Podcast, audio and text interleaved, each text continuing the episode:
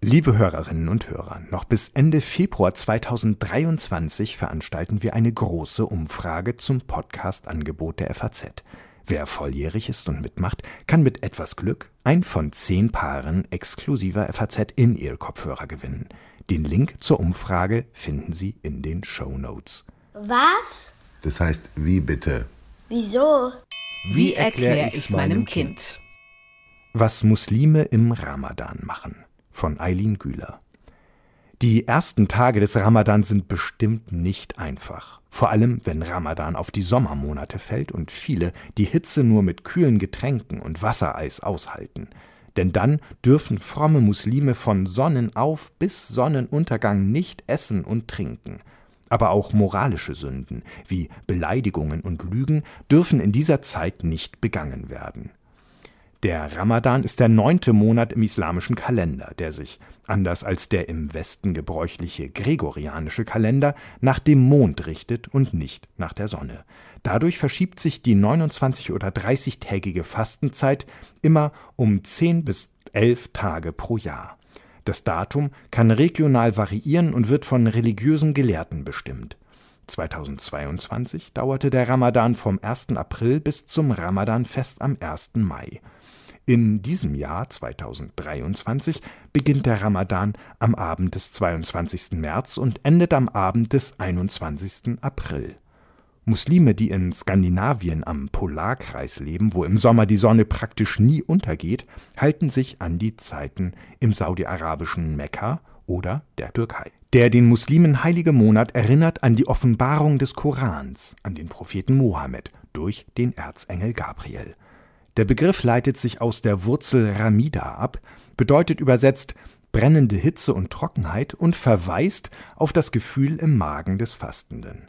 Zusammen mit dem Glaubensbekenntnis Shahada, dem täglich fünfmaligen Gebet Salat, der Almosensteuer Zakat und der Pilgerfahrt nach Mekka Hajj bildet das Fasten Saum die fünf Säulen des Islams.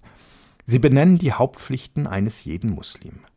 Schon der Prophet Mohammed fastete an Ramadan. Heutzutage tun das Gläubige vor allem, um mit Allah in Dialog zu treten und Körper und Seele zu reinigen.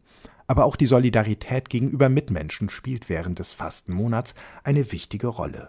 Fastende Muslime sollen sich nämlich nicht nur auf das Zwiegespräch mit Allah konzentrieren, sondern auch auf die Barmherzigkeit gegenüber Armen und Schwachen. Besonders das gesellschaftliche Leben wird an Ramadan stark zelebriert. Wenn die Sonne untergeht, beginnt für gläubige Muslime das Fastenbrechen Iftar.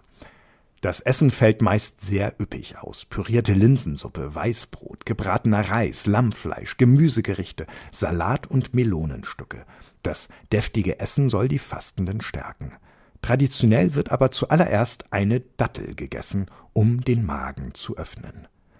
Auch die islamischen Gemeinden laden zum gemeinsamen Abendessen ein, an dem oft prominente Vertreter aus Politik, Gesellschaft oder Kirche teilnehmen. So ist die Fastenzeit trotz aller Anstrengung auch eine feierliche und fröhliche Zeit. Ab der Zeit des Erwachsenwerdens gilt für Muslime das Fastengebot. Im Koran steht geschrieben, der Monat Ramadan ist es, in dem der Koran als Rechtleitung für die Menschen herabgesandt worden ist. Wer also von euch während des Monats anwesend ist, soll in ihm fasten. Sure 2, Vers 185.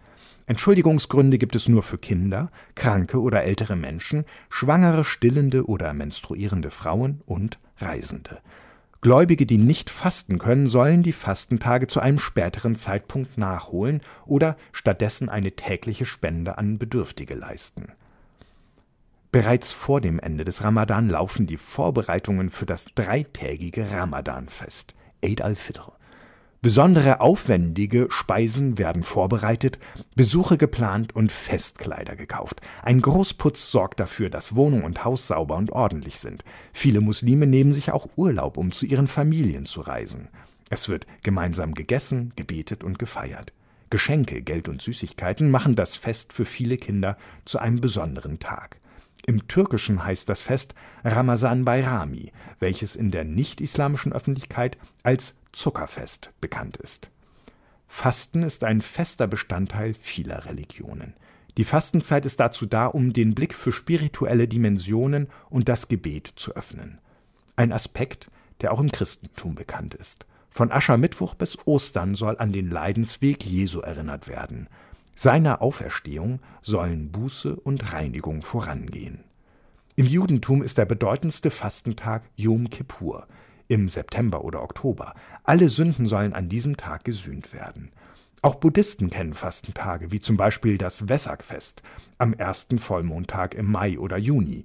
Buddhistische Mönche Buddhistische Mönche und Nonnen verzichten außerdem täglich ab 12 Uhr mittags auf Nahrung, damit die Meditation leichter fällt.